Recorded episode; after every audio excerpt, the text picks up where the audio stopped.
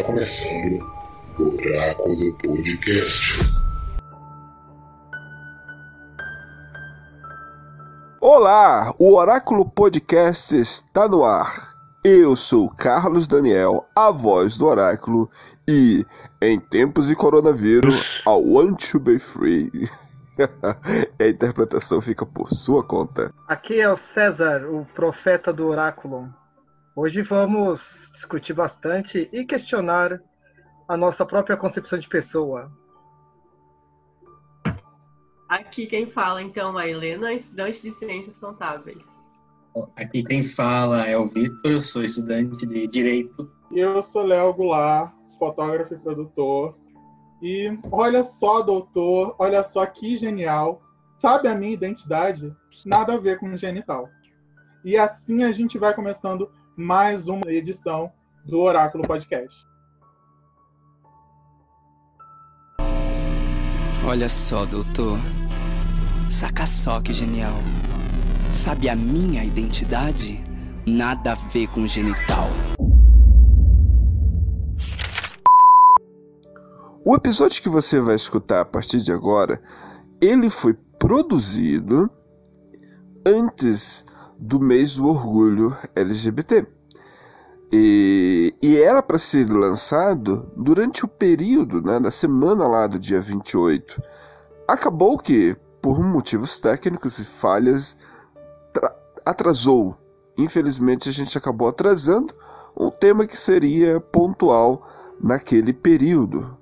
Então, você vai escutar, você vai observar que o programa ele está, vai estar um pouco datado e focado nesse período. Porém, na verdade, entretanto, é um assunto pertinente a todos os dias do ano, porque não se é, né? Não você não é algo, você não defende uma causa, você não levanta uma bandeira apenas em datas comemorativas. Eu mesmo sou contra datas. Eu acredito que todo ano é o ano de você amar, de você viver, de você defender, de você lembrar e de você lutar pelas suas causas, pelos seus amores, pelas suas convicções. Então, em virtude disso, o programa, apesar de estar fora do período em que ele deveria ser lançado, estamos lançando agora um bate-papo entre amigos, onde nós realmente colocamos lá a temática toda voltada para esse assunto muito importante. Obrigado.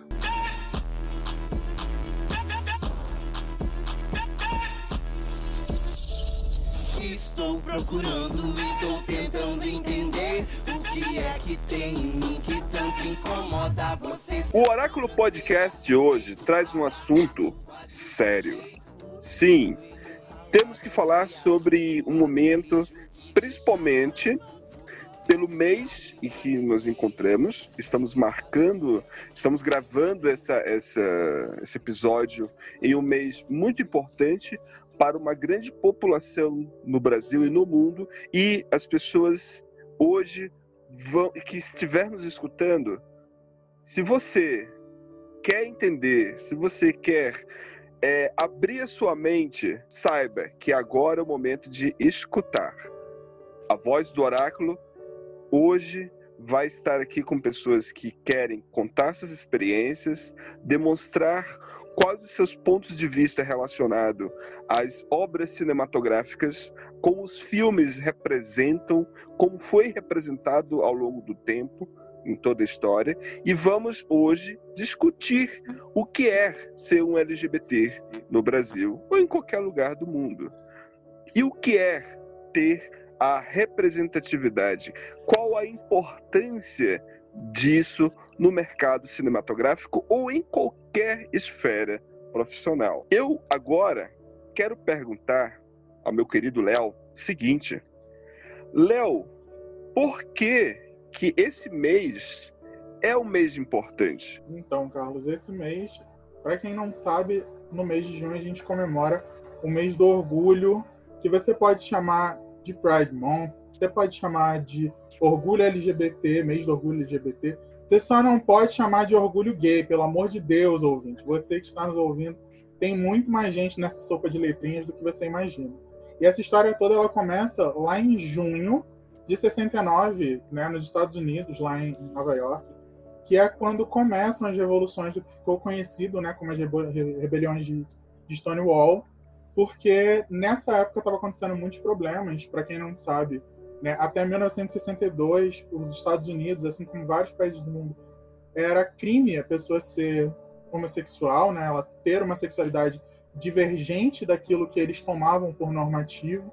Então, as pessoas eram criminalizadas por terem a sua sexualidade diferente daquilo que eles chamavam de normal, de natural, esse natural aí com muitas aspas. Então, houveram várias revoltas que duraram por seis dias, né, lá né, nessa região, no bairro de Green Village, Greenwich Village, né, que foi conhecido como a revolta de Stonewall porque ela começa né, dentro do Stonewall Inn, que era um bar que acontecia, onde era um bar LGBT, né? Na verdade, era um bar gay, que tinha apresentações de drags, apresentações né, de várias pessoas. Só que uma das coisas que é muito invisibilizada é que esse bar ele ficava numa área pobre, então muitas daquelas pessoas que frequentavam esse bar eram pessoas negras, pessoas latinas. Então essa revolta também foi muito fomentada graças às revoltas que aconteceram ali nos anos 60, é, dados para poder haver que os direitos das pessoas negras. E a, essa revolta acontece logo no ano seguinte da morte do Dr. King, né, nos Estados Unidos. Acontece em 1969 e não ficou muito diferente nos outros lugares do mundo. Por causa dessa, dessa revolta, vários lugares depois começaram a levantar bandeiras no ano seguinte, 1970, houve a primeira marcha do orgulho né, nos Estados Unidos, na cidade de Nova York, onde várias pessoas negras e brancas é, e vários LGBTs, gays, lésbicas, travestis, drag queens, várias, várias pessoas se reuniram para poder celebrar um ano daquela revolta que tinha acontecido, que estava começando a conquistar espaço para que as pessoas LGBTs tivessem mais direito. E isso fomentou para que o mundo inteiro começasse a fazer ondas dessas, dessas revoltas, que hoje a gente tem junho como o mês do orgulho LGBT. Aqui no Brasil, para quem não sabe, a gente cedia a maior parada do orgulho que acontece em São Paulo. Apesar que é uma dicotomia, apesar de que no Brasil ainda é o país onde mais se mata LGBTs, existe um dado de 2014 que a cada uma hora um LGBT é agredido no Brasil. Né? Quando a gente vira essas estatísticas para a periferia ou para outros recortes, por exemplo, das pessoas trans, a ANTRA, só no ano de 2019, registrou 124 casos de assassinatos de pessoas trans e travestis no Brasil.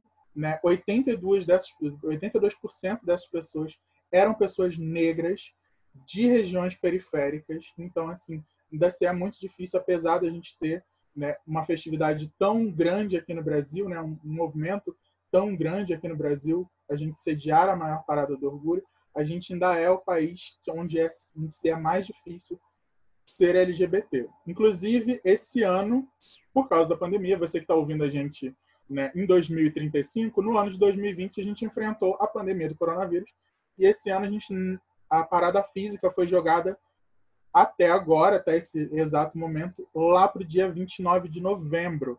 Mas no dia 27 de junho vai acontecer a primeira parada virtual que vai acontecer no mundo inteiro. Várias pessoas vão estar participando, acredite-se que vários líderes de organizações, inclusive a maior drag queen do mundo, pasme você que está nos ouvindo, não é RuPaul, é Pablo Vittar, a nossa querida drag brasileira. Eu sei que tudo vai ficar bem e as minhas lágrimas vão secar. Mas agora eu também queria saber como é que esse dado ficou dentro do cinema, como é que isso repercutiu ao longo do tempo do cinema. César, você tem essas informações de como é que o cinema ele foi se moldando dentro dessas, dessas pautas aí ao longo da história? Tenho sim, Léo. E, por sinal, é muito interessante. Eu fiquei abismado com a, os estereótipos né, que o cinema foi construindo.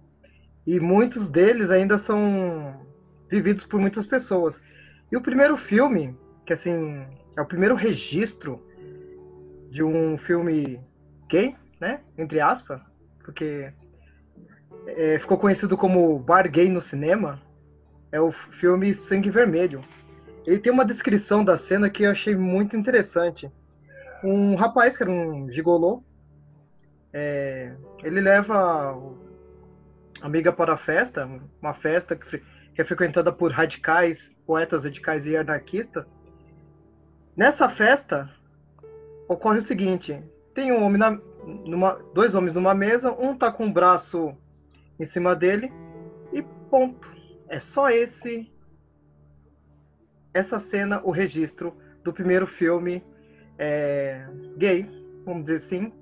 Já já eu explico por que, entre aspas, e por que essa palavra é importante nesse momento, porque esse filme é de 1932. Mas antes dele, você teve um filme que é bem interessante também, de 1918, desculpa, 19, é, diferente dos outros. No filme ocorre um relacionamento entre o professor e um, o, o seu aluno, só que ele é visto por outro, uma outra pessoa, um vigarista, que chantageia eles. E o final do filme não é bom, não é feliz. Que é um, um tipo de final de filme que vai virar um estereótipo, né, quando trata desse tema dos LGBTs. Ah, o próximo filme, que é quase final, final da década de 30, de 1938, A Levada da Breca, esse filme é importante, porque assim, é nesse filme que você vai entender como essa popularização dessa palavra gay, que vem desse filme. É, com a belíssima Catarina Hepburn, é ela que vai dizer, sorrindo, para o, o, outro, o ator Cary Grant, que no papel tá fazendo é, o doutor David Hurley, ele tá dentro do banheiro, ele não tinha outra roupa, e ele sai de hobby, um hobby cheio de plumas. Ela olha para ele e fala, você está bem gay hoje, né? E a partir disso, esse termo ele ganha poder e ganha o estereótipo que está sendo desconstruído agora nos últimos 20 a 30 anos, aproximadamente. E posteriormente, ah, na década de 30, 40, 50, um estereótipo profundo vai, se, vai ser alicerçado nesse momento, que é o gay afeminado. Ele surge durante os 30 anos. Agora você imagina, o cinema ele é marcado por muitas emoções, né? Ele tenta trabalhar isso com o público. E o perfil desse indivíduo, esse gay afeminado, é o seguinte: ele tá lá no filme para admirar outra pessoa, é, ele não se relaciona com homens e ele também não frequenta ambientes gay. E esse virou o estereótipo do gay afeminado, que é conhecido como Suzy, ou Suzy. Um ator que frequentou, é, interpretou muito esse personagem, que é o Franklin Padbor, ele nasceu em 1800 1889 e morreu em 1958, ele chegou a fazer praticamente 100 vezes esse papel. E Hollywood, ela vai construir um código rei, que é um, é um conjunto de normas para moralizar todas as pessoas que fazem roteiro. Então, praticamente todos os filmes vão usar esse tipo de roteiro. Inclusive, quando surge a televisão ali para 40 e 50, ela começa a abordar, ela começa a utilizar esse código para temas leves e familiares. E aí é interessante que o cinema, como ele começa a perder sua audiência, ele, o que, que ele faz? Ele começa a recorrer a temas que são censurados. E aí começa a romper um pouquinho com aquele código. E aí o, o, o homossexual, o homossexualismo, se torna um tema do cinema a partir da década de 50 essa época que é importante, que teve a grande revolução sexual, né?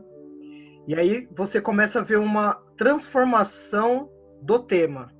Não profundamente, assim, vamos dizer, como, como vai ocorrer nos últimos 30, 30 anos, mas você já começa a ter um, um deslocamento desse, dessa, dessa forma de ver o gay, não mais um gay afeminado. Esse, uh, o homossexualismo começa a aparecer diferente nos filmes. E aí eu vou citar só uma sequência que eu acho importante para você ter uma noção como vai mudando de- entre as décadas, em 61 você vai ter um, um filme chamado Infâmia, que o tema do homossexualismo é discutido no sentido de um clássico denso. Por quê? É, duas professoras elas são acusadas de terem um relacionamento e a partir disso vira totalmente uma tensão no filme. Então o tema tá ligado a isso, esse infâmia. Ah, em 1975 você vai ter o The Rocky Horror Picture Show, que aí vai trabalhar a ideia da homossexualidade como translocadas. Já na década de 90, você tem um pulo aí até razoável, vai estrear o clássico Priscila Rainha do Deserto. E aí o homossexualismo é visto como divertido. É um novo estereótipo sendo construído. Você tem em 97 a Minha Vida em Cor de Rosa, um tema mais prosaico. Em 2006, um clássico, né, que ganhou a batalha, né, a batalha do amor, a guerra constante, o, seg- o você que- segredo de Black Mountain, vai Pra trabalhar você o que já escutou, né? Esse, esse filme foi o filme campeão da, da batalha dos confrontos de filmes românticos. O fo- o foco desse filme é o heteronormativo, né? Aí a homossexualidade aparece com esse tema. Que aí você já tá tendo uma transformação. Em 2009, é, 2009 você tem Milk, que aí o- esse tema da homossexuali- homossexualidade já é visto em termos políticos. Então, assim, se você imaginar lá da década de 50, você tá falando sobre gay afeminados, 50, praticamente 60 anos depois, você já tá vendo o mesmo tema sendo discutido do ponto de vista político. Isso é fantástico. Mas do- dois diretores são bem importantes nesse período. Eu não vou aprofundar muito sobre eles, mas é importante que você posteriormente pesquise sobre eles. A filmografia de dois específicos. O alemão Fisber, que ele morreu tragicamente por overdose em 90, 19- 1982. O tema dele é mais sombrio, assim, quando ele trata o tema. E o tão maravilhoso espanhol diretor Pedro Almodóvar, né, que acho que dispensa apresentações, que tem o, um, dos, um dos maiores clássicos dele, Tudo Sobre Minha Mãe, né? Mas a gente vai falar um pouquinho posteriormente, um pouco sobre o filme. Mas esses dois diretores são bem importantes para você aprofundar no tema. Então, César, a gente sabe que o Brasil também ele bebeu muito né, dessas fontes do cinema e como é que as coisas aconteciam por aqui pelo Brasil. Então, Léo, no Brasil é bem interessante que a gente a gente começa a partir das produções de Atlântida, né? O Oscarito, o Grande Otelo, ele usa... só que assim, o- esse tema da homossexualidade para esses dois não era bem um homossexualismo, né? Eles usavam roupas de mulheres porque eram personagens gaiatos, né? Eles eram divertidos, né? até malandros, né? Podemos dizer assim. Estavam enrolando alguém. E só que assim, você já começa a ter o tema queer, né? Como composição de cenário, como us- uso de figurino, é, uso de anedotas, né? De duplo sentido. Isso no Brasil, na questão do sexualismo, é muito forte. E é importante isso porque assim, isso vai a partir da 50 e 60, isso vai virar, vai virar temas de músicas, temas de novelas, piadas internas entre as, entre as pessoas, assim, vai ser muito importante essas produções de Atlântida. Só que na Só década de uma 70 e... coisinha, só Uma coisinha, César. É, Oi? Refaz tua, sal- refaz tua fala. Você está usando o tempo inteiro a palavra homossexualismo. E homossexualismo denota o, o termo que era para colocar isso como doença. Então, vai É. que fazer a tua fala. Pode É que assim, o- a- o termo LGBT ele só começa a surgir depois, em termos de cinema. Sim, sim, mas é porque usar o homossexualismo ao invés de homossexualidade é, é, tipo é meio que um anacronismo ruim, no caso. Tá. Após a produção de Atlântida, você vai ter, entre a década de 60 e, 60 e 70, adaptações das obras do Nelson Rodrigues e Plínio Marcos. O que é interessante aqui é que é plena ditadura militar, né? O... Podemos dizer que o- os censores eles não davam conta de censurar certas obras porque eles não entendiam a obra. Então acabava passando os filmes. Você tem dois filmes bem importantes desse período, da década de 60 e 70, que é o Beijo no Asfalto, que explora a homossexualidade como escândalo, e você tem também Navalha na Carne, que o mesmo tema, só que é trabalhado no submundo. E 79, já na, ali no limite da passagem, você vai ter uma, um filme chamado República dos Assassinos. E é bem interessante que o namorado de um travesti chamado Heloína é eliminado pelo Esquadrão da Morte, extremamente famoso aqui em São Paulo. E em todo o Brasil ganha outros nomes, mas São Paulo ganhou uma força bem importante, Esquadrão da Morte. Só que assim, como o censo, o, a censura não conseguia entender os filmes muitas vezes, nesse filme. É, a censura não conseguia entender muita coisa, né? não era só os filmes, né? Tipo, Cálice manda recado. Beijo Chico Buarque, né? Com certeza. E aí temos, em 79, um filme de empoderamento, né? Porque a, o travesti mata o, seu, o assassino e foge de iate. É um, o filme termina assim, é emblemático, assim. Se eles tivessem um pouquinho de noção, eles tinham proibido o filme, mas não proibiram. E é aí, porque pô... é, interessante, é interessante analisar esse período, porque é, dá a entender o seguinte, que a censura funcionava da seguinte forma. Você tinha lá uns militares que eles sentavam numas salas e aí eles tinham que ficar lá observando todas as obras. Imagina só, todo o material artístico tinha que ir para eles. Eles sentavam e ficavam. Então, eles tinham uma hora que entrava no piloto automático. Eles ficavam apenas ligados no quê? Nas palavras-chave tem ditadura, vai falar do governo, vai falar do prefeito, vai falar de fulano, não, não vai. Então, ah, ah, ah, cálice. Ah, isso deve ser lá, taça lá, não tem problema não. Aí deixava, entendeu? Então, tipo, eles não tinham essa percepção é, artística, esse toque de né? observar. Né? É, não, não existia. Então, eram literalmente robôs que só, só, apenas passava, deixava passar, porque porque eles não tinham esse, essa, esse lado mais sensível de, de, de, identificar, de pensar, de refletir. Gente, querer cobrar isso de um militar é complicado, né? Concordo contigo, Carlos, extremamente. Tanto que a partir da pós-ditadura, você já começa a ver uma modificação grande no cinema brasileiro. E o um dos primeiros filmes assim importantes desse período, quer dizer, um filme único que é o Betty Balanço, que tem o tema do bissexualismo e você já tem uma estética queer, né? Essa estética e uma queer... música e uma música maravilhosa, inclusive, ah, sim. de Cazuza. Eu gosto bastante. você vai ter uma trilogia é, com três filmes baseados é, com base no rock brasileiro, né, na new wave brasileira, os filmes são O Olho Mágico do Amor, de 81, 1981, A Onda Nova, de 1984, e, por fim, você tem um, um outro filme chamado Estrela Nua, que é de 86. Então são os filmes assim que marcam esse período.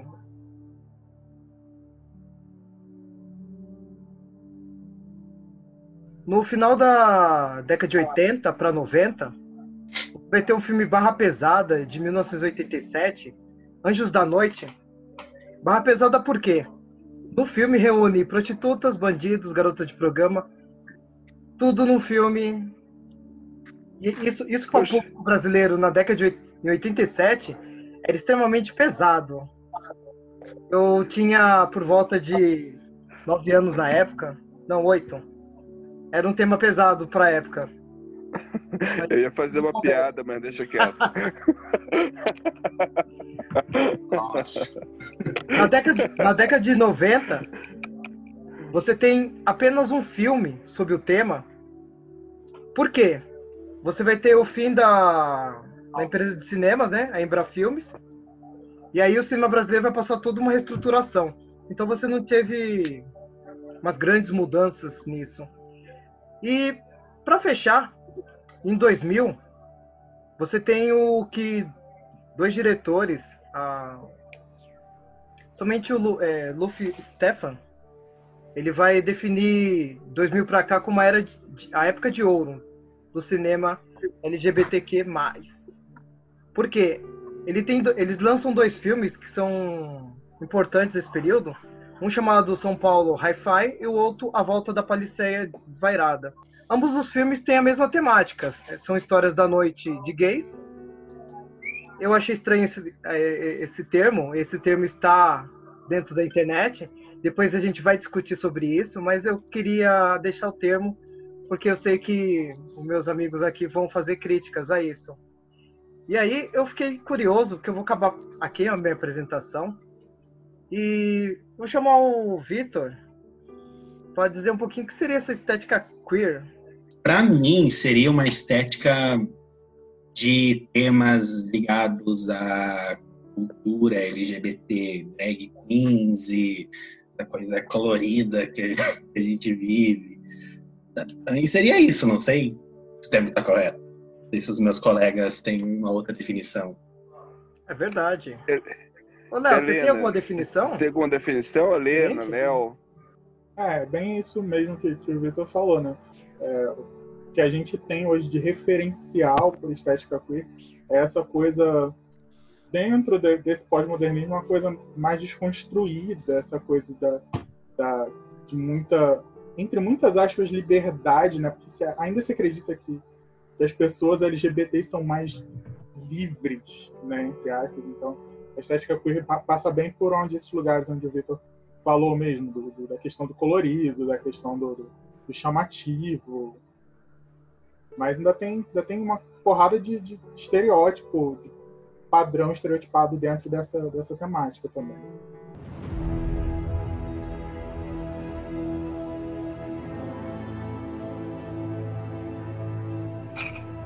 É, agora eu vou entrar numa- numa questão que é o seguinte, é, primeiro deixando bem claro, né, que a questão da representatividade, por que que eu no, no, no começo eu mencionei que eu pontuei que é algo importante e é algo interessante, porque eu posso dizer aqui um- uma experiência breve, tá? Meus colegas entenderem o, aonde que eu quero chegar, os ouvintes também, é desde minha infância, eu sempre assistia Star Wars.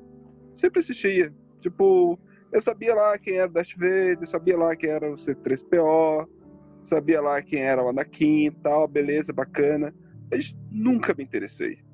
Nunca me interessei. Assistia aquilo, tá, beleza, dormia. Toda vez que eu ia tentar assistir, eu dormia.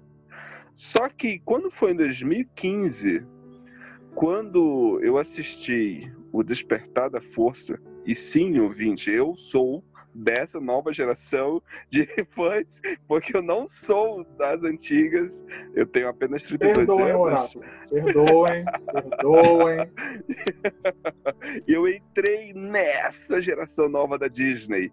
E aí, a cena que eu assisti do fim, quando no começo ele está lá como Star Trooper e ele vai andando na areia, tirando a sua armadura, botando ela na. a- a- a- você vê a areia, é, as pegadas dele, em cada pegada você vê um pedaço da armadura, e você vê que era um ator negro. Aí, puta que pariu. Não teve. Aquela mensagem que eu vi ali, diante da minha frente, eu disse: caramba, eu posso ser ele. Eu, eu me identifiquei. Porque até então, toda a minha infância, tudo que eu vi de Star Wars era algo feito para branco. E era algo que eu não. E sim, eu sou negro, tá? É, é algo que eu não me identificava, algo que eu não tinha interesse. Tipo, beleza, está distante da minha realidade. Mas quando eu vi aquele personagem, quando eu vi essa metáfora, essa figura, que ali, disse, puxa vida, esse cara é negro e ele tá fazendo algo que ele quer. Ele tá, tipo, tirando o que tem de branco, o que faziam ele ser branco, para ele ser quem ele é de verdade. Que aí ele passou não só ter um número, mas passou a ter um nome, fim. Isso é representatividade. E aí eu pergunto agora para vocês, agora eu começo a passar a pergunta. Qual foi a primeira experiência que vocês tiveram e vocês viram, poxa, aqui eu estou sendo representado nesse filme, estou sendo representada nesse filme, essa obra, eu me identifico com essa obra. Em que momento vocês tiveram isso? Bom, como eu comecei minha transição faz pouco tempo, antes disso eu me identificava com filmes que me representassem enquanto menino gay. Então eu não tinha essa perspectiva de ver um filme com uma mulher transexual, que é o que me representa. Então, atualmente, o que eu tenho assistido de filme que mostra um pouco mais sobre a minha vivência é o filme Garota Dinamarquesa, que passa em meados de 1930, se eu não me engano, e mostra a história de uma mulher que ela era pintora e era casada com um homem e ela decidiu uh, travestir ele de menino para poder fazer as pinturas dele.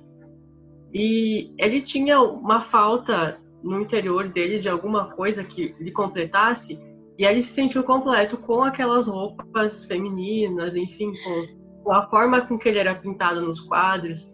E foi essa parte que eu me identifiquei bastante também, porque antes da transição eu não me sentia sentia que faltava algo, embora eu já tivesse estava uh, estudando, estava me formando, minha mãe já tinha me aceitado e estava tudo tranquilo, mas ainda assim eu sentia falta de alguma coisa e que eu não conseguia identificar. Então, nesse momento, eu pude perceber e me identificar com isso também. Que ele pôde se sentir mais livre, entre aspas, né? Porque a gente tem uma liberdade que é limitada. Então, essa foi uma das cenas que eu me identifiquei bastante. Outras coisas que eu vi no filme foi a questão da violência que a gente sofre naquela época. O preconceito ainda era mais persistente do que é hoje. E só que não mudou muita coisa de lá para cá. A gente continua ainda sofrendo muita violência, tanto a violência verbal quanto a violência física. Eu, por exemplo, já sofri violência física também. E uma das cenas bem dramáticas do filme foi justamente a cena em que ela foi agredida fisicamente por um grupo de caras e que é algo que me marcou muito e eu me vi nela nessa cena também. Então a gente acaba se identificando com muitas cenas do filme. Basicamente. Esse, esse filme, filme é mar... esse filme é maravilhoso, é, é ótima indicação. É. É Outra coisa bom. também que a gente tem no filme que dá para destacar é a questão da cirurgia, né? Que até uns anos atrás a vaginoplastia era difícil de ser feita, né? De cada sete pessoas que faziam, cada dez pessoas que faziam, sete morriam, né? E naquela época ela era a segunda mulher transexual a ser a participar da cirurgia, né? A realizar a cirurgia. E ela morreu por complicações depois de ela ter tentado um transplante de útero, que acabou sendo rejeitado e ela faleceu por complicações. Acho que basicamente não, isso tem esse, só esse filme. Não são tantos filmes que eu tenho assistido, mas já ouvi falar sobre outros filmes também como. Ai, não, tinha uns filmes que eu já vi falar, mas eu não cheguei a assistir. Helena, já assistiu, já assistiu um, um filme, acho que é bem famoso, Transamérica? Já assistiu? Não é o menino é sequestrado? É sobre, não, é sobre uma mãe ela é transexual e ela vai descobrir o filho que ela não sabia que existia. Esse eu não cheguei a assistir. É, é muito tem, bom. Tem aquele filme do cartunista também, né? Da, da trans. sim, sim. Laerte? Laerte, isso. Laerte. Mas eu também não cheguei a assistir, mas eu já vi falar desses filmes aí. O trabalho dele é maravilhoso, tipo, e, e quem é da minha geração, caso tenha aí seus 30 anos, é, ele era um dos produtores e roteiristas do TV Colosso. então ele foi muito importante na minha infância, inclusive. Ela, tá Pessoas LGBT Ela... infantil, olha só. Ela é muito importante na, na, minha infância. Tem dois parâmetros que a gente analisa a questão da representatividade, não só como personagens trans, mas também com atrizes, né? Eu acho que isso também Sim. interfere bastante, porque você pode é, ter papéis de pessoas transexuais que são interpretados por pessoas cisgêneras. E às vezes a gente acaba não se identificando com isso, né? Porque a gente é, precisa... ontem, ontem mesmo, Helena, passando, conversando com o Léo, o Léo pode estar tá aí, testemunhando aí no caso, aí, e estávamos conversando sobre, ah, e se tivesse um, um, um remake do do Priscila Rainha do Deserto. Nossa, Aí eu falei, ah... que fique claro. Aí, olha a minha corre- a, a correção que, tipo, tipo, a- a- o meu raciocínio, né? Tipo, ah, eu, eu acharia interessante, eu acho até que o Chatolet vai estar lá, né? O Timothée Quem não sabe é como ele chama o Timothy Chalamet. Isso, o Chatolet, ele, ele estaria em algum papel. Aí, automaticamente, qual foi a correção que você me fez, Léo? Eu. Engraçado que é, automaticamente eu citei três drags, né? Pra poder fazer drags fazendo papel de drags, porque, né? Acho que seria o mais, o mais legal. E aí a gente Que realmente isso? passa por essa questão da, da- mesmo da representatividade. Mas uma pergunta que eu queria fazer aqui para todo mundo é qual foi o primeiro personagem real, assim, tipo, primeiro personagem LGBT que vocês viram na televisão, assim, que vocês lembram de olhar, identificar ou alguém falar, e, e, assim, que marcou vocês? Qual, que, quais que vem à memória de vocês, assim, quando, a gente fala sobre história? Pode ser de cinema, pode ser da televisão, dos desenhos, tanto faz. Qual, é a primeira memória de vocês, assim, de, de lembrar que A aquela minha primeira memória é a de novela. Que na estampa, aquele. O Crow, acho que é, né? É o primeiro personagem que eu lembro de novela, de televisão, falando a respeito de, de homossexualidade, enfim. Eu, eu lembro, é um pouco uma novela, falando agora de novela, é uma novela um pouco mais antiga, mais ou menos, é de 2005, chama-se a novela América. E tinha um casal gay de dois, é bem parecido com a história de Black Mountain. Tinha dois vaqueiros, um era acho que o Bruno, acho que era o Bruno Era o Galhaço, Bruno Galhaço, era o Bruno Galhaço. Bruno Galhaço. E aí eu lembro que eu assisti essa, eu assisti essa novela, eu era pequenininho. E aí eu lembro que teve uma polêmica, porque ia ter o beijo, ia ter o beijo gay, mas a Globo acabou cortando. E, inclusive, eles gravaram essa cena. Exato. E aí eu lembro quando era pequeno, tipo, o pessoal falando, meu Deus, vai ter um beijo gay na novela, meu Deus, o mundo vai acabar. E Então, Léo, fora, é, fora do cinema, que, é- que marcou assim bastante a história, é Jorge Lafon, né? Jorge Lafon, nossa, muito claro na minha mente ele. E Marco total isso assim. Agora, no cinema, um filme que marcou muito, se eu não me engano, eu tava com 18 anos na época, é o Meninos Não Choram, Boys Don't Cry. É uma história muito pesada aquela, nossa, extremamente triste, que rendeu o Oscar, né, pra Hilary Swank. Mas esse foi um tema, assim, o- um filme assim, que marcou muito. Mas não me representa, no caso. Mas, assim, eu, eu acho muito importante esse, esse filme, em específico. Então, no meu caso, é, como eu estava ontem, até estávamos falando ontem sobre alguns personagens que eu, eu acreditava, só que é, é, é- é interessante esse assunto, porque, tipo, a sua cabeça você vai tendo que fazer desconstruções ao longo do tempo, né, Léo? Tipo, porque somos moldados a pensar de um jeito e a estar Uhum. sempre reproduzindo um estereótipo que nós criamos, né? Aí, eu, é, como ontem, tipo, na minha concepção, eu via a figura do He-Man como um, um personagem gay. Mas aí, como você, é, nós ouvintes, estávamos eu e o Léo batendo papo, porque somos amigos íntimos, e aí estávamos conversando sobre esse, esse personagem, e aí você me falou que, tipo, olha, mas olha só, o que te faz achar ele ser gay, né? É o fato dele ser, na minha concepção, é por ele ser afeminado, por ele ser, ter- ser mais meigo, mais delicado, quando ele é principiada. E quando ele era o macho, alfa, aí ele tinha que estar com a espada, né? Aí sim, pelos poderes de inglês, aí ele se tornava macho, se tornava homem. Mas aí quando ele não tinha espada, aí ele voltava ser aquela o que fora assim deslocada. Mas eu eu via esse personagem. Só que aí, ou seja, você abriu a minha mente e disse, opa, mas isso aí é uma construção que a sociedade fez você pensar assim, né?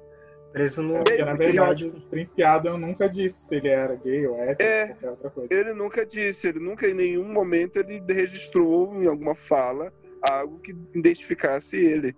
Mas aí eu fiquei pensando ontem, depois da nossa conversa. E aí, assim, é, mais uma vez, não é, não, me, não, é, não é o caso de me representar, mas foi o caso que fez eu olhar para o personagem e dizer: caramba, que personagem. Que, tipo assim, olha o conflito que ele está enfrentando. E isso foi no filme A Forma da Água. Quando aquele personagem ele ia todo dia lá na lanchonete para pegar lá a torta de limão, que inclusive era horrível a torta. a personagem, a, a Ellen, a, agora me ver o nome dela, Ellen. Ellen ou é Helena? Agora eu não lembro agora. Eu não tenho certeza. Isso eu vou editar. a personagem lá que é surda e que é muda no caso, né? Porque ela, ela não ela tinha audição, mas não conseguia falar. Ela dizia: Olha, essa torta aqui é horrível, você come isso mas ele só ia lá para poder tentar conversar com aquele, com aquele rapaz que ele tinha interesse por ele e ele admirava ele, só que ele foi tão assim estúpido, foi tão escroto, foi um ser humano tão lixo, né, que tipo tratou ele com violência, agrediu ele verbalmente, expulsou ele da lanchonete. E assim, aquilo ali mexeu comigo. Tipo, eu, eu, eu fui fazer essa reflexão ontem, depois da nossa conversa, Léo. Que aquilo ali diz, caramba, olha só, isso sim é um personagem que ali ele está deixando ah, bem claro o, o, o que, que ele quer, né? A, qual a sexualidade dele. E olha o sofrimento, porque, tipo, eu lembro que eu fiquei com muita pena dele na época. Eu disse, caramba, olha só, ele, ele, ele tá lá, ele ama ele, mas olha como ele tá sendo tratado por esse filho de uma, entendeu? e aí esse foi a o primeiro Elsa, né? filme que eu Hã? A Elisa. A Elisa. Elisa. Elisa, Elisa, obrigado. Então, eu confesso que a minha primeira lembrança de lembrar de ver um personagem é junto com César, né? Eu lembro que o primeiro personagem que realmente me marcou foi né, personagem Vera Verão, do, do, nosso querido Lafon. E eu queria confessar que eu tinha um medo terrível, né? Não da figura do Lafon, né? Não da Vera Verão, mas eu tinha medo porque as pessoas criavam né, uma, uma, uma, questão de que ser gay era aquilo ali, né? Era aquela caricatura, era aquela construção ali, né? Era só aquela caricatura. E eu tinha um medo terrível, né? Eu confesso que anos depois eu fui começar a entender esse medo de toda vez que eu via Vera Verão, eu olhava e eu falava assim, não, mas eu eu não sou aqui, eu sou menino. Eu olhava, eu lembro de mim na frente do espelho algumas vezes, dizendo: Eu sou menino, eu não sou a Vera Verão, né? Porque, por ser uma pessoa negra, no colégio, quando as pessoas me viam, né? E por eu ter jeitos mais meigos, que era aquilo que a gente estava conversando, né, Carlos? Né, de ser uma pessoa mais meiga, de estar sempre com as meninas e tal, eles me tomavam sempre como o gay da turma, né, o viadinho da turma. E eu tinha um medo terrível por causa daquela, daquele personagem, né, aquela caricatura. E é, é muito estranho, né? A maneira... Eliana falou do, do Cro, né? Acredito que, que o Cro também deixou certas marcas, né? Em todo mundo que viu o Cro, o Cro acontecer. Léo, lembrei de mais um. O famoso Seu Peru. Sim, Seu Peru também. Marcou. Nossa. Marcou muito Mas, é, mas aí entra num ponto, né, que tipo muitas representações desses personagens é, são caricatas, né? É isso que a gente está falando. Inclusive já tínhamos conversado sobre isso, né, Vitor? Que ao, ao, longo do tempo essa essa forma caricata de colocar sempre o, o personagem LGBT ou como vilão maquiavélico ali, como era o caso daquele aquele ator de uma novela há pouco tempo atrás, eu só é, Solano. Matheus Solano, Matheus Solano. Matheus Solano. Como era o nome do personagem? Era o Félix. O Félix, né? Tipo, Félix. era sempre o, o personagem, ele era um vilão, ele era mal.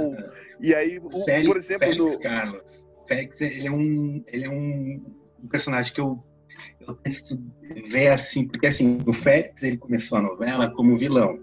Ele jogou a filha da, da irmã dele numa caçamba de lixo, fez um monte de atrocidade. E aí o pessoal começou a gostar dele. E o autor da novela viu que isso ia, ia ficar legal, e aí ele teve uma reviravolta, e aí a gente teve o primeiro, primeiro beijo, entre aspas, né, da TV brasileira, E, e, e, assim, ele começou uma coisa caricata, não que ele não ter deixado de ser caricato, mas ele começou como um vilão e terminou como um mocinho. Né? Isso foi uma virada, assim, muito interessante. Hum, eu não acompanhei, mas interessante saber disso. Eu não acompanhei esse, essa experiência, porque eu só lembrava de, da muito mais pelos memes, no caso, né?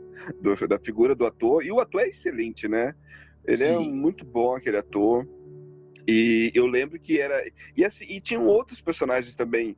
Por exemplo, lá no Mad Max, o 2, o, o, vilão é homossexual, tipo, ele era um personagem LGBT. Aliás, toda a gangue era praticamente. E aí eles. O vilão, tipo, e tá lá, o vilão LGBT. É, ao, longo da história sempre teve essa, essa figura, né? E, e, e como é que você vê isso, Vitor? Olha, assim, personagem, o personagem o homem gay como vilão, assim, claro, existe no mundo as, entre aspas, muitas aspas, as bicha máquina, chama, né?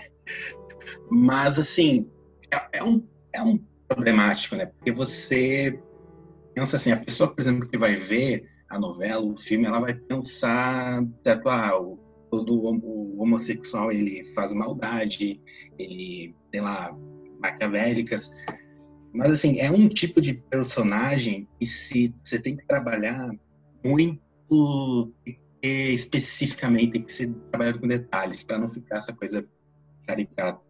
Né? Outro, outro personagem, por exemplo, que agora que é da novela que está reprisando agora é Fina Estampa o Pro, inclusive eu já conversei com vocês em áudios no grupo, o Pro ele é um personagem que ele, ele é apresentado na novela Finistampa como um mordomo afeminado de uma madame de classe média rica branca, e na novela não mostra a história dele, tipo, da onde que veio o Crow, quem é a mãe dele, qual é a história dele. Ele só tá lá para servir a madame, basicamente. Então, esse tipo de personagem é um pouco problemático os personagens que não têm história, né? Eles só são jogados lá para fazer chacota. Ser escada. Ser escada de alguém. Isso, muitos personagens gays, antes, na década de 70, 80, uh, eles, em 90, e nas novelas, eles eram basicamente assim, eles eram jogados e para a chacota e não, você não sabia, tipo, como eu falei, você não sabia de onde que ele vinha, uh, qual era a história, eles não tinham história. Eles estavam lá para fazer chacota, praticamente. Mas isso mudou. É, exatamente. Interessante. É... é engraçado, é engraçado porque até no próprio filme do Crow, que o personagem ficou tão grande que ele ganhou um filme, no filme dele não fala nada sobre a origem dele. O filme dele é uma Exatamente. caçada por uma nova madame para ele poder servir. Assim, tipo. é, o, é, o, a gente chama, é o gay, como a gente chama? É o gay que é o. De hétero. Chaveirinho Exata, exatamente, chaveirinho de hétero. Agora, a, a pergunta, e essa pergunta vai ser vai, vai, é bem direcionada. Você sente falta de ter voz? Porque, assim, ficou é, é, colocado na, na mídia o tempo inteiro que existem três lugares né, para pessoas LGBTs. Ou elas são né, o chaveiro de algum outro personagem, ou elas são, né, quando elas ganham uma história própria, ou elas são completamente infelizes, ou na maioria dos filmes, elas são mortas, né, na maioria dos filmes. E quando a gente fala de pessoas trans, é pior, porque ou só tem duas categorias, ou elas são marginalizadas, ou elas são mortas, porque são marginalizadas. Então, assim, é, você sente falta de ter voz, assim, dentro da, da grande mídia, não só do cinema, da televisão, da música e todas as outras mídias e lugares onde pessoas trans são representadas? Sim, eu sinto falta, porque eu acho assim que a gente tem muito forte a questão dos estereótipos em relação a mulheres transexuais. E a gente é colocada em caixinhas, né? Quando a gente uh, se descobre transexual, existem três lugares para a gente ir, né? Que é para trabalhar principalmente. Ou você é uma mulher que vai se prostituir, ou você é uma pessoa que trabalha como cabeleireira, ou você vai trabalhar como maquiadora. Tem também atendente de telemarketing. Ou você é vista de uma forma marginalizada, como você colocou, aquela que faz escândalo, aquela que rouba. E isso tudo é o que a mídia apresenta em relação a gente.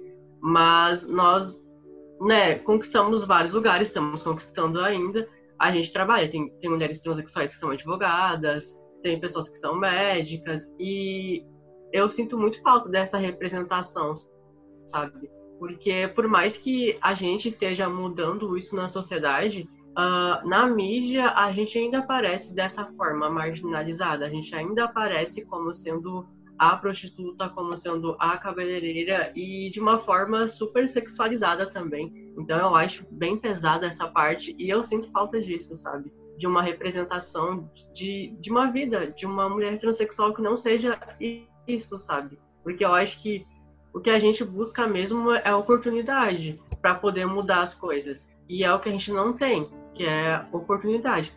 Porque muitas das mulheres trans, eu falo como mulher trans que se descobre trans, não consegue concluir o ensino médio, né? Porque não aguenta a pressão que é de, de todo preconceito, enfim, porque a gente vive aquilo na pele. A gente não só tem os trejeitos, como a gente usa isso a nosso favor. A gente usa as roupas, a gente usa os adereços femininos.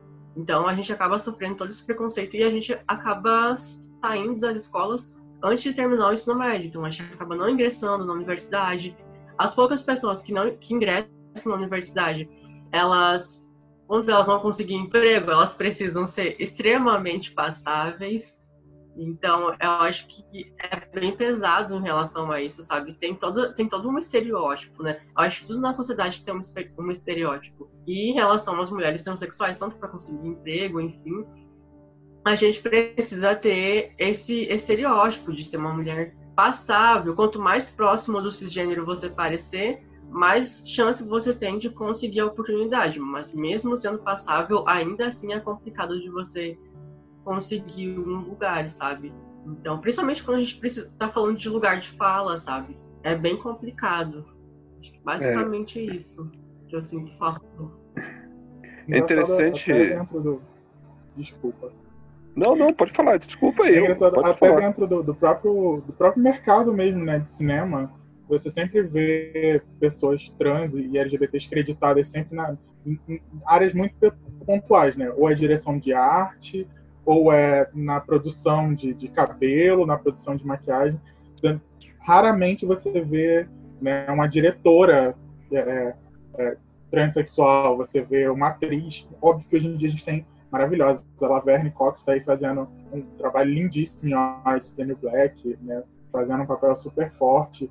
E então a gente, muito pouco ainda né, se vê. E um detalhe é que para você que está nos ouvindo, a gente conseguir, as pessoas trans, né? No caso, eu que sou uma pessoa não binária, Helena, que é uma, uma mulher trans, é, as pessoas trans conseguiram finalmente, né, que uma pessoa, um filme sobre uma pessoa trans, dignamente representado, né, que é o filme Uma Mulher Fantástica, ganhasse o filme de melhor Oscar estrangeiro, né, na figura da Daniela Vega, que é, faz o papel da Marina, que é uma, uma garçonete transexual, que tem uma história lindíssima, eu não vou contar o filme porque é um filme, é um filme super denso, um filme com várias camadas, eu acredito que todo mundo deve assistir. E ela foi a primeira apresentadora trans a apresentar uma categoria no, na, no, no cinema, na, lá no Oscar. Ela foi a primeira pessoa trans e foi a, o primeiro filme com uma temática transexual a ganhar um Oscar, né, lá dignamente lá no, no Oscar. Então, só pra gente deixar aqui então, Léo, tem dois filmes que eu lembrei agora que tratam transexual. É o, o que eu acabei de falar, né? O Garoto Não Choram, mas tem um final bem triste, né? Bem pesado, mas é um filme muito bom. E o filme que o Vitor tinha citado, né? O Transsexual. Só que ambos, um é de 99, né? E o outro é de 2005. Então, assim, tem... São, são filmes famosos, né? Mas, assim, já fazem muito tempo. Sim, sim. Então, são é... dois que eu lembro agora. E garota dinamarquesa que ela tinha citado. Então, assim, tem bem poucos mesmo, famosos. É, agora que a gente, no finalzinho, agora que a gente ganhou, né, o documentário Marsha P. Johnson, lá Isso. na Netflix, e o, o filme Bicho que é Travesti, da, da Linda Quebrada, que é um filme também maravilhoso, assistam.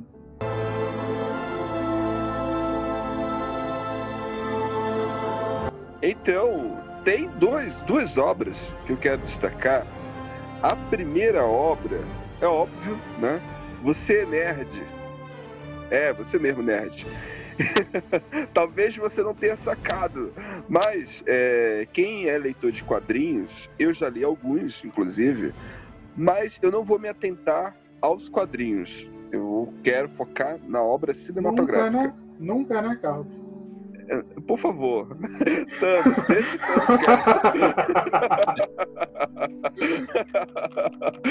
Vamos nos focar na obra cinematográfica. Deixa o Thanos dos quadrinhos lá, ele tá bem. Vamos lá. Voltando aqui aos. Eu queria citar a obra dos X-Men. Tem uma cena no, no filme dos X-Men 2 que é onde o personagem Bob ele vai se encontrar com sua família após a invasão lá da, que o Strike, o general Strike, entra na mansão do Charles Xavier, pega as crianças. O Wolverine ele consegue fugir com alguns personagens. E um dele é o Bob, que é o Homem Gelo. E aí ele vai se encontrar com a família dele. Então, tipo, lá está Bob, a sua namorada, que é a Maria, vampira, o, o, Wolverine, que é o como se fosse o professor, e mais um amigo lá do Bob. E tem uma fala que eu acho tão genial, tão assim, é tão sutil e tão metafórico, e que abre as, as interpretações, mas a interpretação ali, nessa questão de representatividade, ela é tão clara que é quando a mãe pergunta pro Bob você já tentou não ser assim? Tente entender. Para nós, Bob estudava numa escola de superdotados. Bob é especial. Nós sabíamos. Só não sabíamos que ele era Ainda um... amamos você, Bob. É que esse problema com mutantes é meio... Que problema com mutantes? Complicado. É professor de que matéria, Sr. Logan? Arte. Deviam ver o que Bob pode fazer. Bob, você tentou não ser um mutante? Lembra desse, vocês lembram dessa cena? Eles perguntam pro Bob, aí ele diz, olha, que eu sou um mutante. Ele diz, eu sou assim, eu sou um mutante. Que é quando é, é a cena em que ele vai se, se revelar para sua família. Ele diz, olha, eu sou mutante, meu professor ali também é mutante, a minha namorada aqui é uma mutante, todos nós temos, temos nossos poderes. E você, conservador, você, pessoa de direita reaça, que não consegue entender isso, que não consegue pegar essa sutileza de mensagem, Pois é, ali ele está falando de uma, de, é uma metáfora tão clara e gritante que é de uma pessoa que está se revelando para a sociedade. E a frase, você já tentou não ser assim? Aí eu pergunto, vocês já escutaram isso alguma vez? Léo, Helena, Vitor? Quem nunca, né, gente? Que passa que é diferente, que é LGBT. Eu já ouvi muito. Eu mesma me falei isso para mim mesma quando eu me descobri trans, né? Será que tem como não ser assim? tem como ser diferente, porque é difícil, né? É pesado. Ser gay já é complicado. E agora ser trans é pra ferrar com o rolê, né? Então era isso que eu imaginava quando eu iniciei a transição. Mas com o tempo a gente vai compreendendo um pouco mais as coisas e vai levando a vida. Então, é, é como, como a Helena disse, né? O tempo inteiro a gente é confrontado. Primeiro que assim, eu não sei meus outros colegas, né? Helena e Vitor mas eu já acho meio que errado, né, a pessoa LGBT ter que, entre aspas, sair do armário, né? A gente tem que fazer um, um marco na nossa vida de sentar com a família e falar assim, então, eu sou uma pessoa diferente. Sendo que nenhum dos meus outros primos, e olha que eu tenho primo, nenhum dos meus outros primos chegaram e falaram assim, então, eu queria dizer que é muito difícil para a família, eu entendo, mas eu sou e aí aquele chororô e, nossa, meu Deus, você não pode ser assim. Coloquei tanto Lady Gaga para você ouvir. Você ouviu tanta Beyoncé quando era criança. Não acontece isso, né? Mas com a gente que é LGBT acontece muito. E pra gente que, que ainda tem outros recortes dentro da sigla, né? no caso da gente que, que tá ali dentro do, do guarda-chuva do T, ainda é mais difícil ainda, porque a gente tem essa questão e aí, no meu caso, as pessoas ficam o tempo inteiro tentando colocar, me colocar numa caixa, né? É, Nossa, mas você não, não acha que você é uma mulher trans? Nossa, mas você não acha que você é um homem com uma sexualidade diferente? Não, gente, eu sou uma pessoa e eu não preciso necessariamente me impor como A ou B, X ou Y, dado com a, com a forma com que eu me apresento ou deixo me apresentar. Então, assim, é, é bem, bem difícil mesmo essa, essa questão de toda hora ter que se autoafirmar para si e para os outros. É muito chato ter, ter, ter que ficar ouvindo esse tempo inteiro. E as pessoas aparece que tem essa necessidade, né, de te colocar numa caixa, de saber, mas o que que tu é, né? Tu é o Sim. quê? Eu Tu é uma mulher, tu é vez- um homem, tu é um dinossauro, o que que tu é? Sim, eu lembro de uma vez que eu Tem tava numa festa e a pessoa virou, eu tava de saia, e a pessoa virou e falou assim: Mas você usa o que por debaixo da, da saia? E eu falei, eu fiquei perguntando assim: Em condições normais, você pergunta isso pra outras pessoas? Assim, tipo, você vai no mercado, Caraca. encontra uma senhora fa- fazendo compra e pergunta assim: "Qual- A senhora tá usando sutiã hoje? Nossa, que pessoa estúpida. Olha, isso não é exceção, viu? Vou te dizer que isso não é exceção. Nossa! É que as pessoas, as pessoas, o Léo pode falar muito bem, porque ele é não binário, as pessoas elas têm uma visão que a gente chama muito binária. É homem, é isso, mulher é aquilo. É homem veste azul, mulher veste menina. Gente, pelo amor de Deus, existem milhares de gêneros no mundo, não é só caixinha de, enfim, aquela coisa. As pessoas elas não se desconstruíram ainda.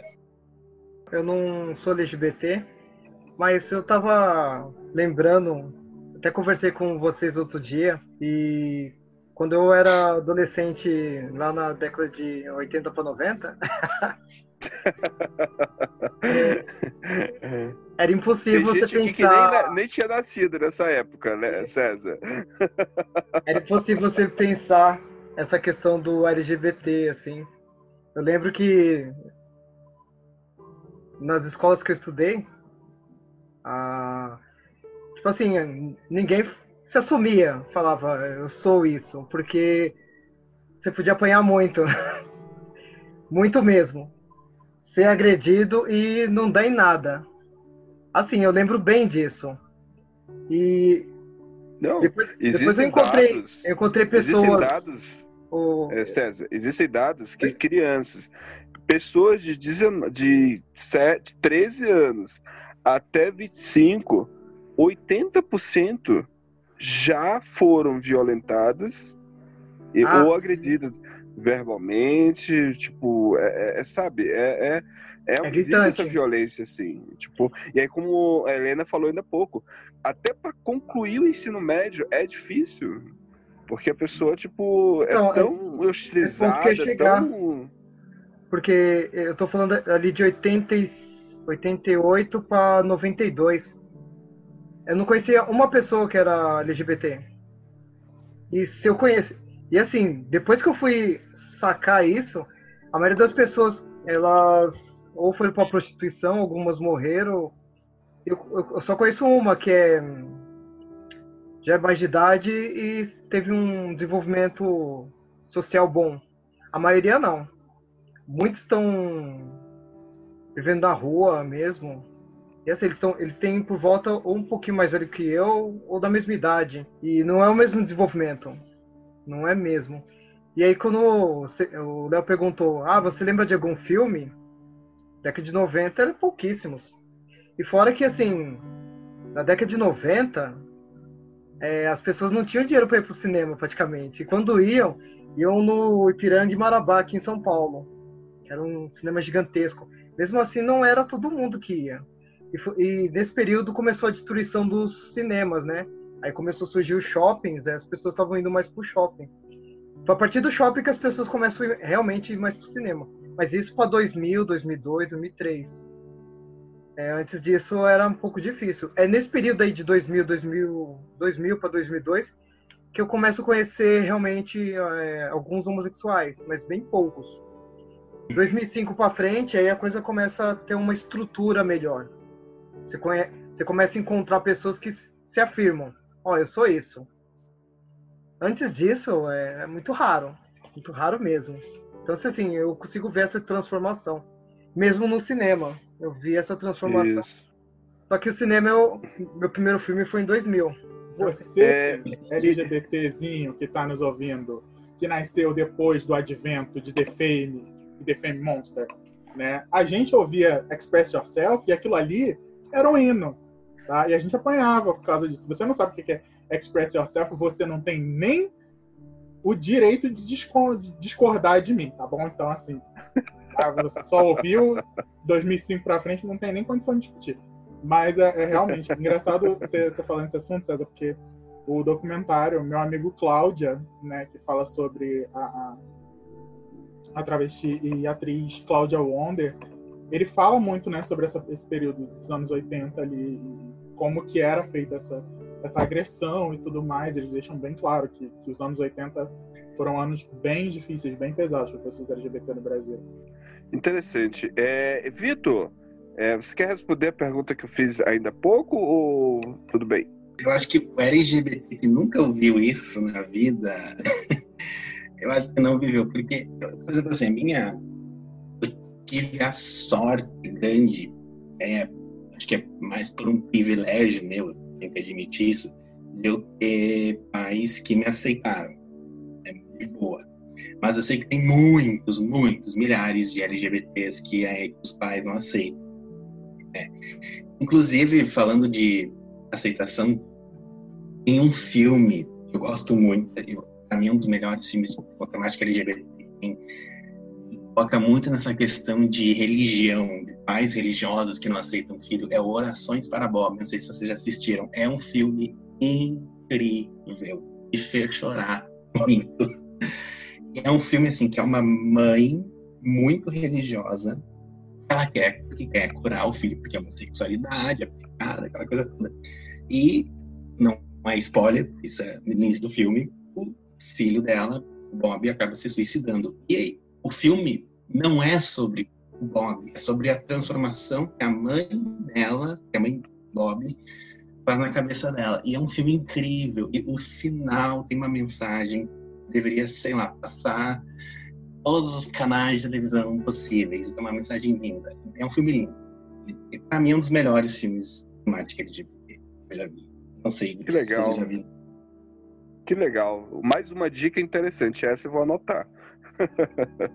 é, agora eu vou citar uma outra experiência que eu tive, que eu, fica, eu fiquei analisando, mas aí eu boto aqui a minha meia-culpa, porque eu, é, é, Léo, olha, o Léo, a gente é amigo há pouco tempo, mas parece que a gente é tão íntimo, né, Léo?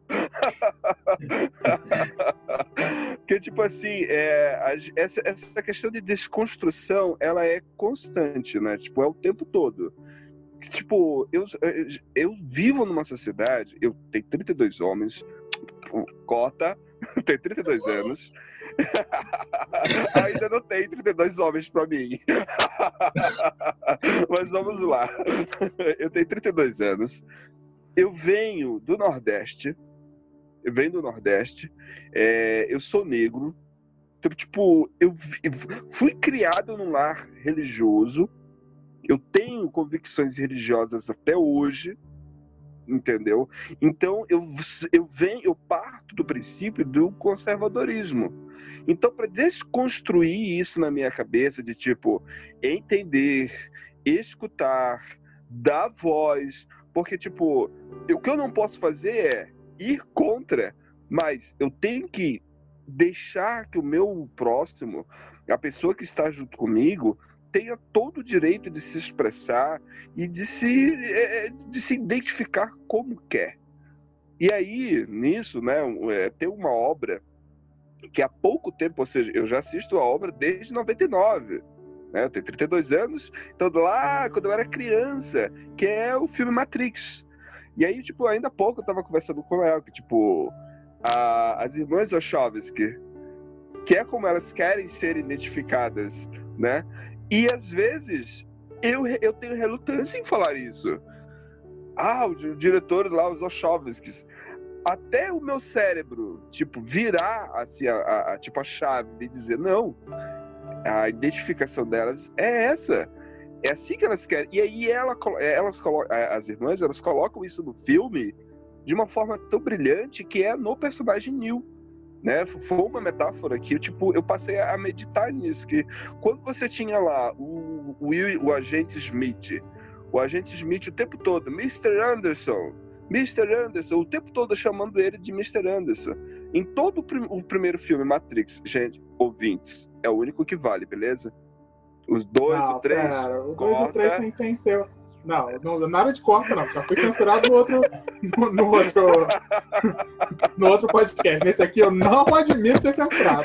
Tá bom, tá bom. Não vou, esse não, esse não vai ter corte. Mas vamos lá. Eu considero Matrix como uma obra prima, apenas o 1. O 2 e o 3 é panfletagem, é São pra... consideráveis, são consideráveis. É, vamos lá. O filme lá, Matrix, quando você vê lá o agente Smith o tempo todo chamando ele Mr. Anderson, Mr. Anderson, Mr. Anderson, ou seja, é como ele quer, é como a sociedade quer que ele seja identificado. Como o Mr. Anderson, como aquele cara que trabalha lá, fazendo todos aqueles trâmites. E aí no final ele diz: Não, eu sou Neil. Mr. Anderson. Mr. Anderson. Mr. Anderson. Mr. Anderson. Mr. Anderson. Mr. Anderson. Goodbye, Mr. Anderson. My name is Neil. Aí a metáfora que existe, você de direita, você pessoa conservadora, que não consegue entender essa metáfora, está aí é tão claro. Tipo, a pessoa ela está se identificando. Ela diz: Olha, eu sou Neil, eu não sou o Mr. Anderson. Como é que vocês viram? É, vocês já pensaram isso alguma vez? Porque, tipo, eu fiz essa reflexão, é, mas assim, é com o tempo é, Léo, Helena, Vitor, constantemente. Porque vira e mexe, eu vou estar tá reproduzindo algo que é da sociedade que eu fui criado. Entendeu? Machista, às vezes até homofóbico. Às vezes acontece, mas só que, tipo, eu. Opa, peraí, está errado.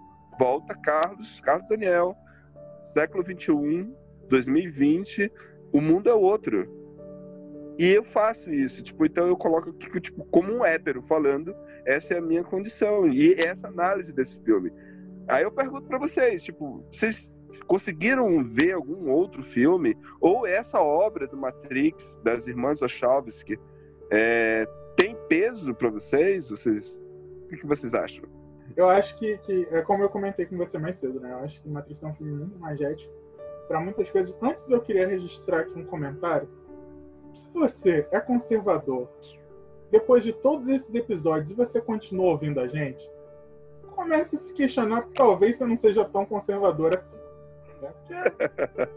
A gente bate no governo, a gente fala sobre coisa. Todo podcast tem uma piadinha sobre governo, sobre conservador, a gente chamando vocês de gado. Então, se pergunte: mas continue nos ouvindo. Né? Vem, vem, dar streaming aqui pra gente. Mas é isso. É, então, mas eu acho que Matrix é um filme realmente muito imagético, com muita, com muitos teores de interpretação.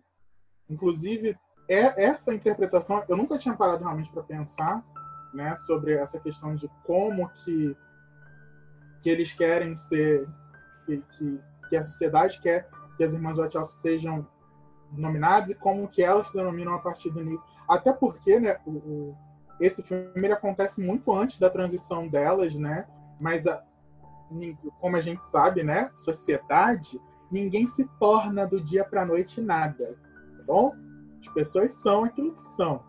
Ninguém acorda de manhã e fala assim: opa, olha, hoje eu sou tal nomenclatura. Então, acho que sim, acho que aquilo ali já era uma, uma uma maneira de elas colocarem na arte delas, da mesma maneira que a gente vê também na arte do, da Laerte, né? O tempo inteiro, essas questões de, de, questionamento de gênero e tudo mais, acho que já era uma forma delas colocarem ali na arte delas essa, esses questionamentos, essas coisas de, de, de, falar um pouco sobre a gentrificação e como a maneira, como a sociedade te vê e como você quer ser visto. Acho que, que é, vai bem realmente por esse caminho. Inclusive, assistam, gente, Matrix. Toda a trilogia, porque é a trilogia que explica o caminho do Neo. Se você assistir só o primeiro, você tem uma visão. Se você assistir a trilogia, você tem o cam a jornada do herói, né? Por isso que não, não, você não pode considerar os três filmes. Mas não assistam Animatrix, não, que é horrível. Oh, oh, heresia! É o melhor! Ah! Animatrix é o melhor! Ah, olha! Animatrix é divertido. Isso, Não! ó, e termina no divertido. Não! Animatrix tem a essência A da gente, Matrix. pode gra- a gente pode gravar um episódio só sobre Matrix. Tá. A gente pode gravar.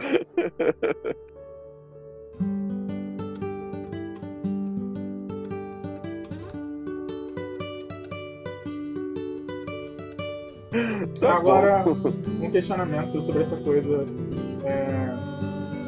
Vitor e, e- e Helena, quando vocês começaram a, a ver assim que, que a gente parou de morrer? Quando vocês, vocês começam a assistir filmes que, que hoje em dia a gente tem assim, tipo, por exemplo, um filme que me marcou há pouco tempo foi é, As Coisas sobre Harry, né, da Netflix. É um filme super bobinho, né, sobre relacionamento e tal. E aquele filme ali me, me chamou a atenção com uma coisa que a gente já vinha vendo há tempo, que olha, a gente parou de morrer, né? Então vocês têm algum, algum filme assim que vocês olham, que vocês assistem, que vocês lembram assim, que falam assim, olha, esse filme aqui LGBTs não sofrem, ou esse aqui não morrem no final. Nossa, finalmente. Eu lembro disso no meu ensino médio, que a gente tinha sempre uma sessão de cinema, né? Todo mês a gente tinha um filme para poder assistir ou um curta. E aí o que me marcou bastante, acho que foi no segundo ano do ensino médio, a gente teve passou aquele curta que é Hoje eu não quero voltar sozinho. Eu acho que era esse o nome. E era um curta, tipo, muito fofo, muito emocionante e que falava sobre a temática LGBT. E foi uma das vezes que, ah, que eu me identifiquei bastante, porque naquela época eu não tinha começado a transição ainda. E que eu pude ver que a gente estava ali, né? Que a gente não morreu e que aquilo estava sendo assunto de. Estava sendo assunto, tipo, para toda a escola, né? Porque era um ensino médio técnico e a gente sempre, sempre teve pessoas super preconceituosas, né? Então a gente assistia isso junto com os agroboys, né? Então pensa. Junto, queria peraí. Junto com. Os agroboys, que são os, os, os agro, né?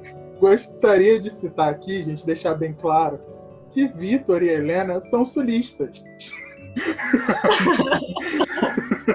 Então, bolsominions, por favor. Olha o perigo.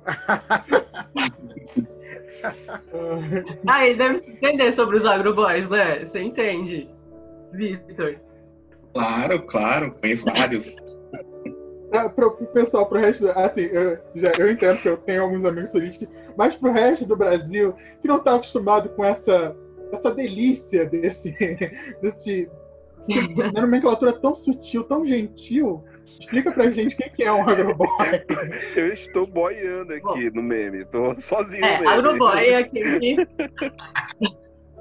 Agroboy é aquele cara que faz curso da área de rurais. E geralmente os cursos das áreas de rurais são predominantemente homens que fazem, né? Como agronomia, agronegócio, agropecuária. Então, esses cursos têm esses caras que são um pouco mais mente fechados. Então, eles são extremamente machistas, são homofóbicos, são transfóbicos. Todos os fóbicos eles são, entendeu? Então, a gente chama de agroboy, né? Que são as pessoas, os caras que são assim, que têm esses comportamentos. Então, na época que eu assisti o cinema, a gente assistiu com os agroboys, que eram com essas pessoas extremamente preconceituosas e conservadoras. E os caras queriam morrer, mas eles não podiam sair da sala, né? Porque ninguém podia sair, todo mundo tinha que assistir porque era obrigatório, né? Então, esses são os professor. E Vitor, e você, você lembra? Mandei sua dúvida? Acho que deu pra entender, né? Deu, deu pra entender, deu pra entender sim. E, e Vitor, você, qual, você tem alguma marcação assim de algum filme que te instalou assim, olha, esse filme aqui a gente não morre, esse filme aqui a gente te marcou porque a história não era triste, não era de morte, algo assim? Olha, eu lembro, assim, dos filmes LGBTs que eu vi, poucos, a maioria morria no final, porque é.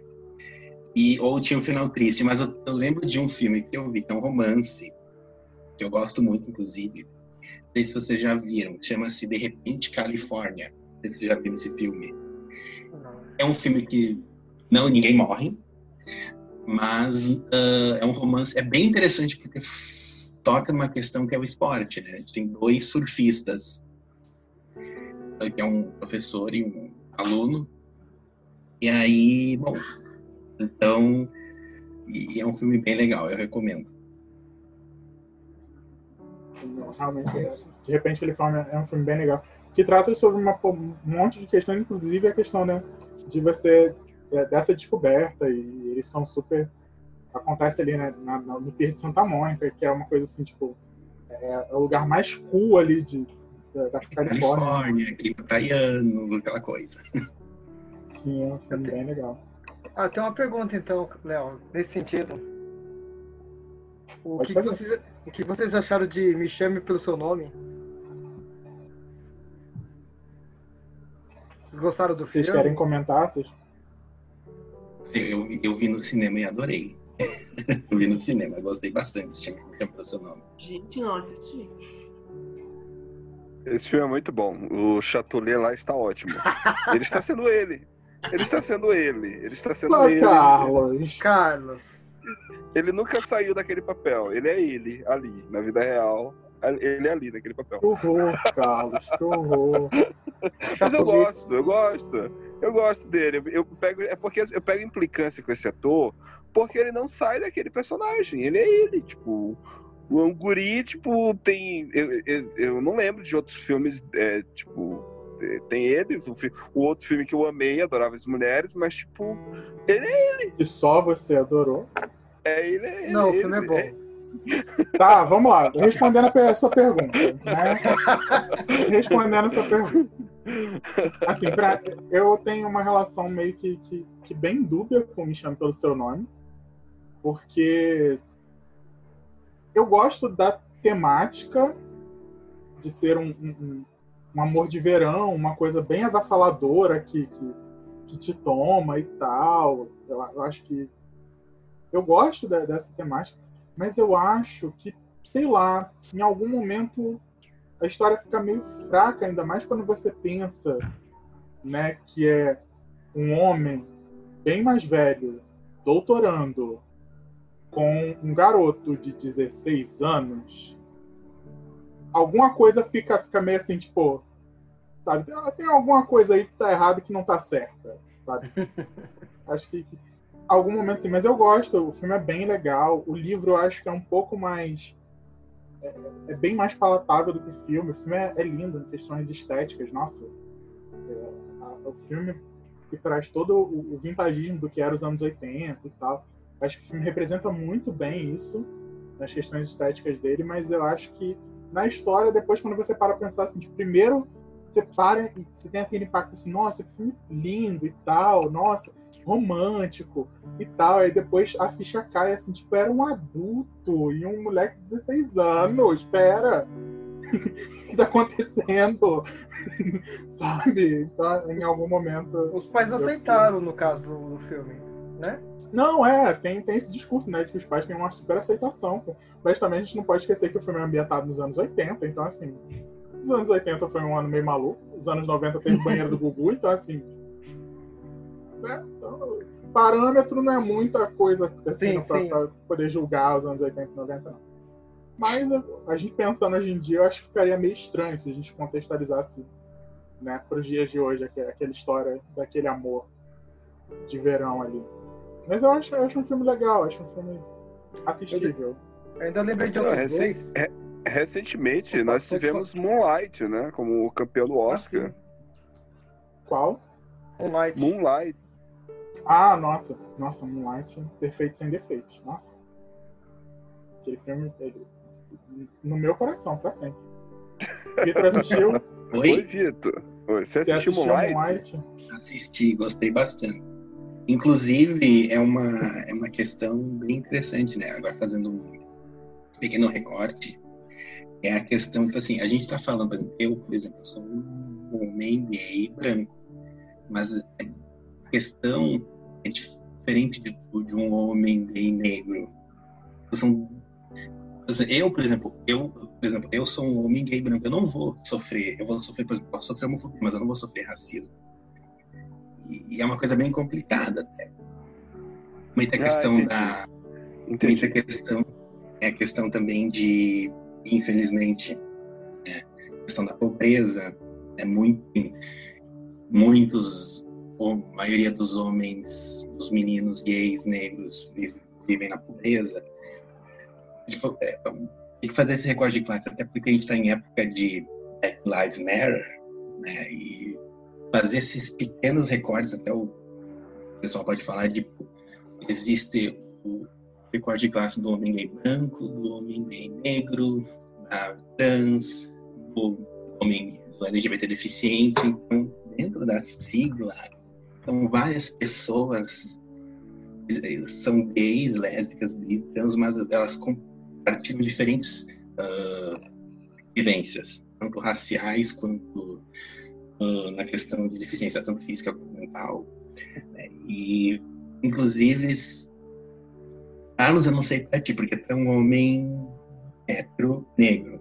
Você já pensou alguma vez tipo, se botar no lugar de um, um homem gay negro nordestino? Pensou assim? Olha, é, é, Não Carlinhos Maia. É, então, eu, tenho, eu tive uma experiência, Vitor, que até outro dia fiquei até a madrugada toda conversando com o Léo, né, Léo? Falando sobre experiências de escola. E assim, eu sou hétero, mas eu. Principalmente por o recorte, isso que você falou é interessante, né? O recorte bom a gente deixar bem frisado, né? Eu estava morando no Maranhão, em São Luís do Maranhão, e eu, durante o meu ensino médio, por curiosidade da, da, da escola, da administração lá da escola, é, eu, está, eu, eu caí três vezes no, com o número 24. Porque a escola lá ela fazia a ideia de botar primeiro as meninas, depois os meninos. E aí, como meu nome é com letra C, geralmente a, a turma tinha 45 pessoas, né? Então, 20 meninas, aí quando chegava lá, voltava A, B, C, aí lá estava Carlos Daniel, 24. E então eu passei três anos. Agora sim, eu vou fazer um disclaimer, né? É, o 24, o, a, a, a, a piada que na década de 2000 era pejorativo. Hoje, eu não sei como é que ainda se encontra essa situação, porque hoje em sala de aula, aqui eu trabalho em sala com alunos aqui do ensino médio e educação infantil também, eu não vejo mais isso nos dias atuais. Mas no meu tempo, quando eu estava no ensino médio, eu passei vários de todos os tipos de, de, de piada, de, de, de formas. Eu ficava toda vez que ia ter uma chamada, eu ficava, meu Deus, pelo amor de Deus. Só que aí, com o tempo, eu fui ver, caramba, mas peraí. Foda-se. Sabe? Essa foi a única experiência que eu tive. Mas depois eu disse, mas peraí, mas por quê? Qual é o problema de ser 24, dessa piada, e ser pejorativo? E se for, e daí? Então, eu já passei por isso. Eu não sei se isso responde a tua pergunta. Porque, assim, eu nunca, nunca tive na pele isso, né? Mas, vivendo no Nordeste, como negro, pobre, eu tive essa experiência de passar três anos sendo o viadinho da sala de aula, entendeu? Tipo, todo mundo ficava lá, tipo, de, criticando, zombando. E isso era reflexo de uma sociedade machista, de uma sociedade que tá- homofóbica que estava ali, tipo, usando uma piada que hoje em dia, acredito eu, que não faz mais sentido. Não, a é história, a história do número 24, porque o 24 é o, o número do viado no jogo do bicho. Aí se associou o número ao bicho. Isso.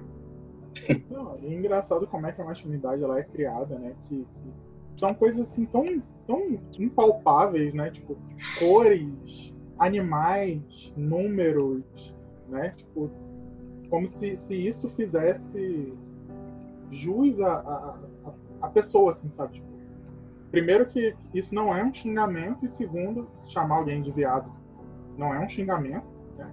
Se a pessoa for gay, né? ela, muito provavelmente hoje em dia ela não vai muito se importar, vai olhar pra sua cara e falar assim, tá, sou viado, daí? É, e daí? Uhum. E... É que nem o. o é, é, é, que nem o, o, o Criolo fez, né? Numa entrevista lá, quando falava, relacionaram ele ao Fred Mercury, ele disse, cara, que bacana. que show de bola, beleza. Aí o, o, o repórter fazendo, passando por vergonha alheia, tipo, não, mas é porque ele tá te fazendo isso porque ele era gay. E, né? e é, isso não fica-se o grande e a masculinidade é criada em cima de todos esses esses pontinhos tão pequenos, né? Tipo essas, essas coisas tão pequenas. Então, esse foi o bate-papo que tivemos hoje. É, desde já, eu peço desculpa a, ao Léo, Vitor, Helena, se eu me expressei errado em algum momento. a você ouvinte que estiver ouvindo também. É, eu deixo claro que tipo, é algo que eu, né, porque não é o meu lugar de fala, eu sou hétero, e eu estou aqui apenas trazendo voz, a voz do oráculo está dando a voz a quem realmente quer falar, quer gritar e que precisa falar isso. Você que acredita na heteronormatividade, que acha que o mundo, ah, o que é normal é isso, entenda. Se você acredita nisso, guarde para você. Entenda que vivemos em um mundo que ele existem diversas pessoas com sexualidades diferentes e que cada uma delas tem o direito de se expressar e de se identificar como quiser respeito acima de tudo.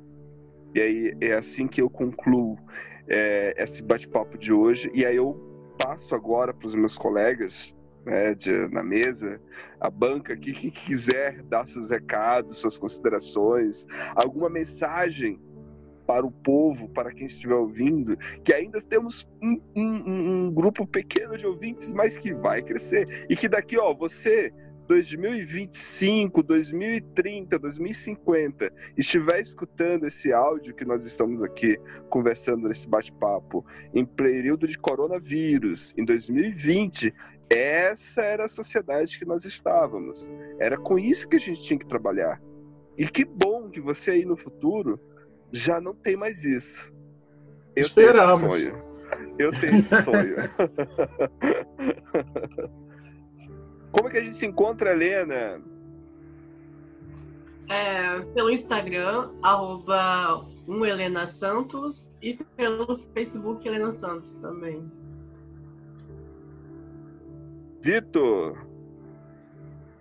Eu tenho Facebook e Twitter. O Twitter é arroba Vitor Underline Benedetti, Vitor com dois T's e Benedetti com dois T's também. É coisa de italiano, gosta de botar duas letras.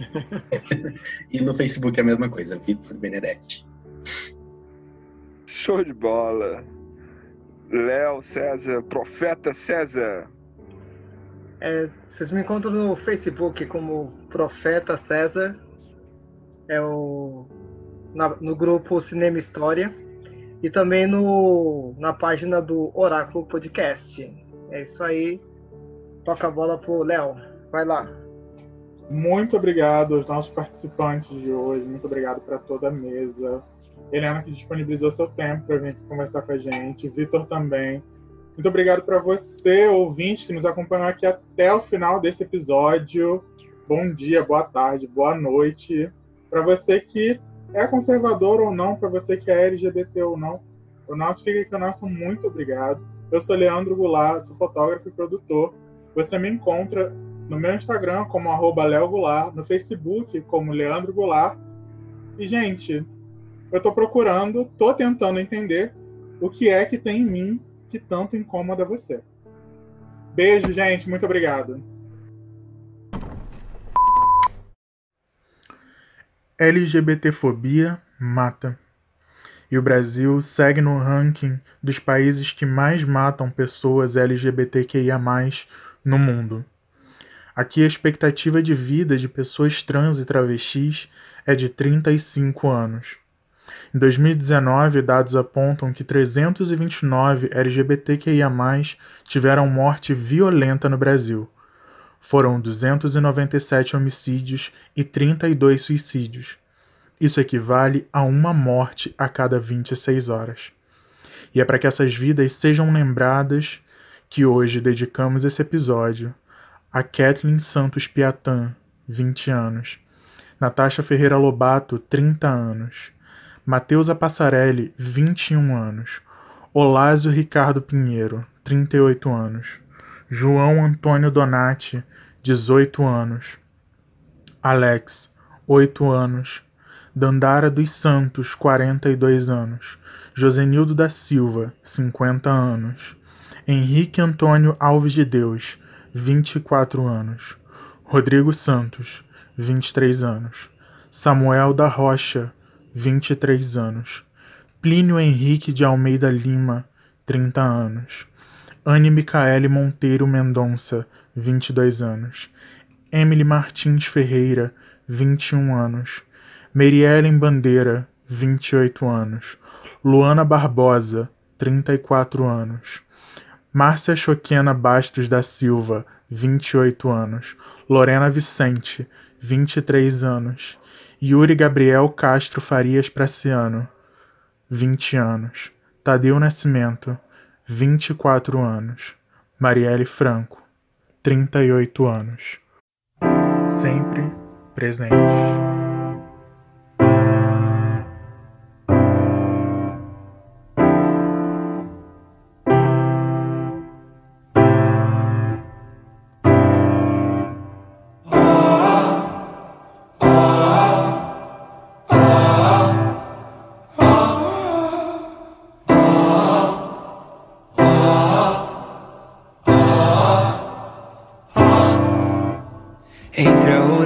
Oração e a ereção, oração, ora não são, um são, bem são, sem nação, mesmo que não nasçam, mas vivem e vivem e vêm. Entre a oração e a ereção, oração, ora não são, um são, bem são, sem nação, mesmo que não nasçam, mas vivem e vivem e vêm. Se homens se amam, se unem, se imem, se unem. A quem costumeiramente ama, mente ama também. A mente ama também.